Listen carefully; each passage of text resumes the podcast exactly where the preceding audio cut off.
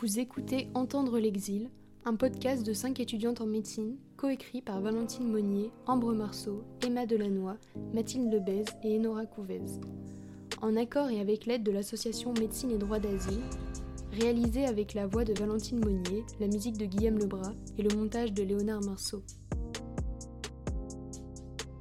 Aujourd'hui, Michel, le médecin que j'accompagne, et moi-même recevons un demandeur d'asile guinéen. Nous l'appellerons Monsieur. J'ai pu lire son dossier en amont, comprenant un récit écrit de son histoire, rédigé dans un français approximatif. J'ai du mal à comprendre certains passages et j'attends donc l'entretien afin que l'on puisse en discuter de vive voix.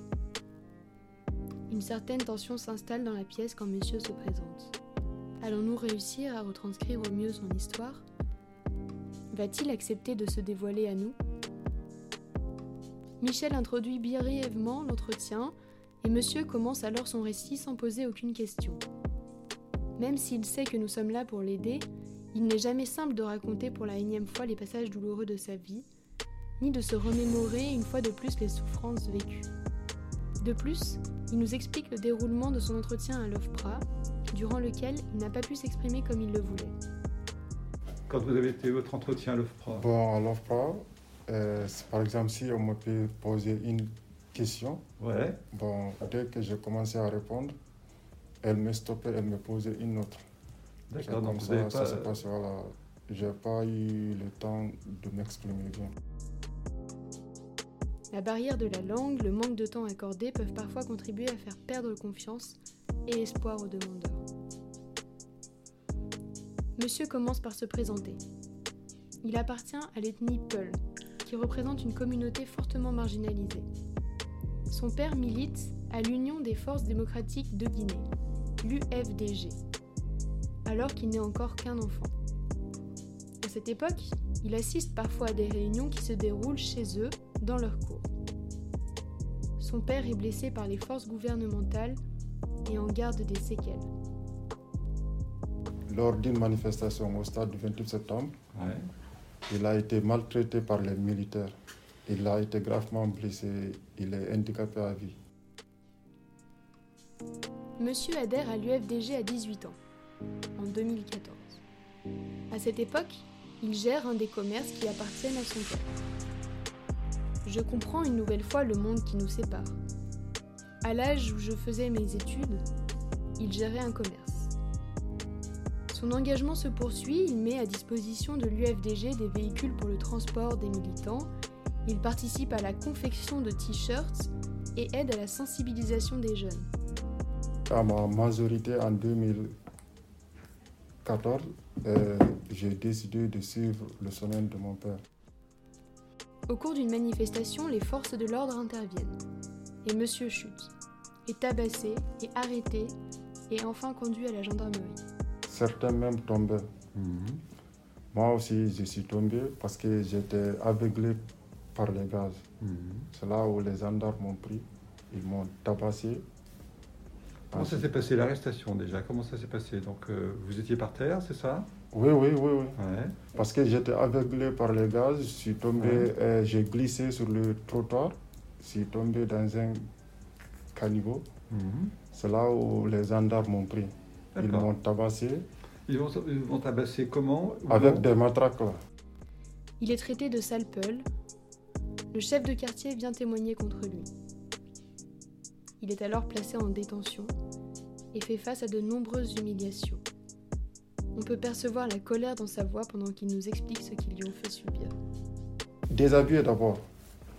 On m'a déshabillé tout nu, je n'avais que ma petite culotte sur moi. Mhm.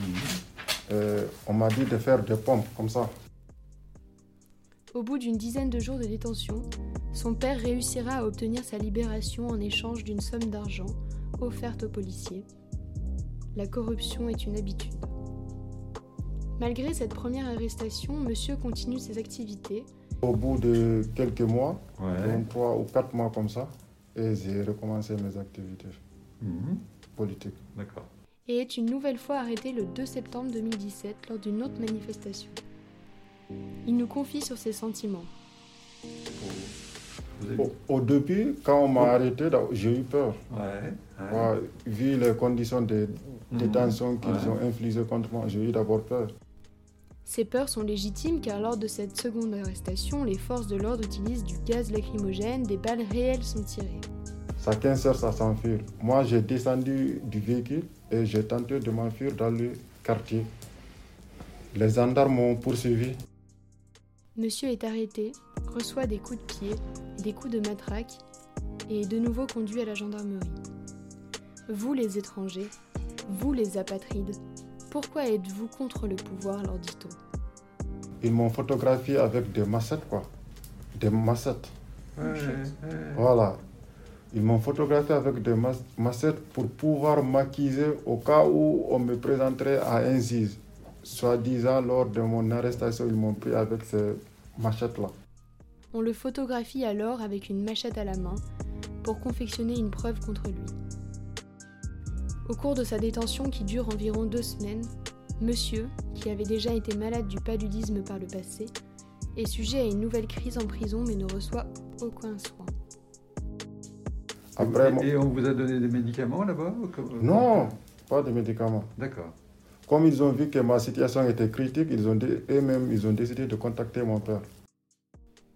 Les gardiens contactent son père, qui à nouveau le fait sortir de prison contre remise d'une somme d'argent. Bien sûr, les craintes de monsieur concernant les risques dans son activité s'amplifient, mais il continue tout de même de s'investir dans son parti. Le 22 mars 2018, alors que monsieur se dirige au sein d'un cortège pour rejoindre un point de ralliement, la situation dégénère une nouvelle fois. Cette fois, c'est son petit frère qui est à ses côtés. J'étais là avec lui, mais j'avais tout mon intention sur lui parce que je voulais lui protéger. Maintenant, dans la course, lui, il est tombé. Il a commencé à crier. Je me suis retourné parce que lui aussi, il, était asphyxié par les gaz. Mhm.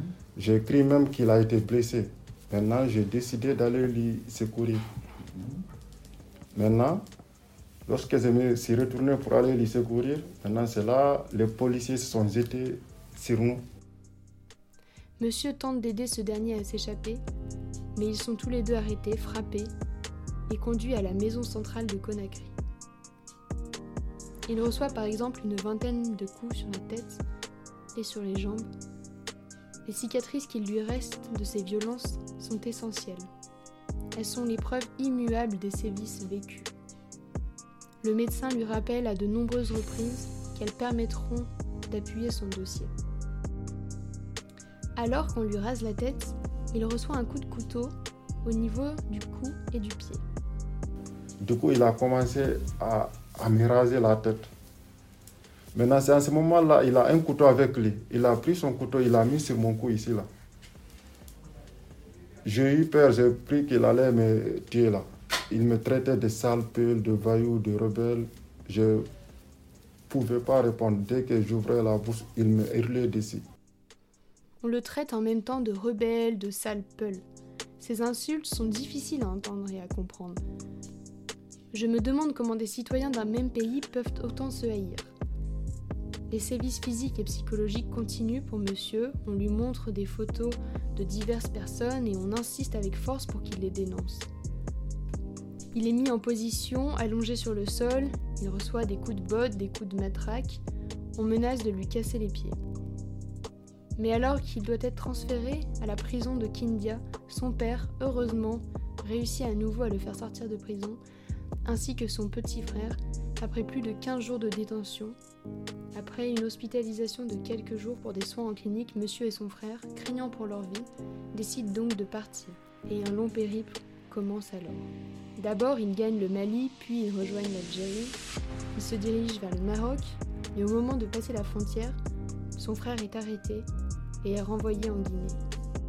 Cette perte sera la source d'un sentiment intense de culpabilité pour monsieur, qui se sent responsable de son engagement à l'UFDG et donc des violences qu'il a pu y subir. Il continuera quand même sa route et arrivera en France en décembre 2018, malgré une traversée de la mer Méditerranéenne compliquée. Comment ça s'est passé à traverser? C'était pas trop compliqué à traverser? C'était compliqué parce que j'avais fait trois tentatives. C'est ma troisième tentative que j'ai traversée. D'accord. Le bateau, il n'a pas eu d'ennui? Il a pas eu, ça, ça, a été? Si, si, il a eu des ennuis parce Ah que c'était, c'est pas un bateau, c'est comment dirais-je C'est un zodiac. Un Zodiac, ouais, ouais, Ouais. je comprends. ouais. Qu'est-ce qu'il a eu comme ennui, le bateau? Ouais, le zodiac, il s'est percé quoi. Ouais. L'eau commençait à rentrer. Mm. Mais heureusement, la Croix-Rouge espagnole est venue à temps pour nous sauver. Il pense alors être libéré de ses ennuis et pouvoir vivre plus sereinement, mais ce n'est pas vraiment le cas. Il n'a toujours pas de logement, il erre dans les rues. Ses peurs liées à ses multiples arrestations et violences sont toujours présentes. J'ai toujours une chose dans ma tête. Moi aussi, peut-être, je vais un jour subir le même sort que mon frère. Au bout de quelques temps, il réussit tout de même à se faire loger chez des amis, mais il apprend, lors d'un appel téléphonique avec son père, que son petit frère avait été tué peu après son retour en Guinée.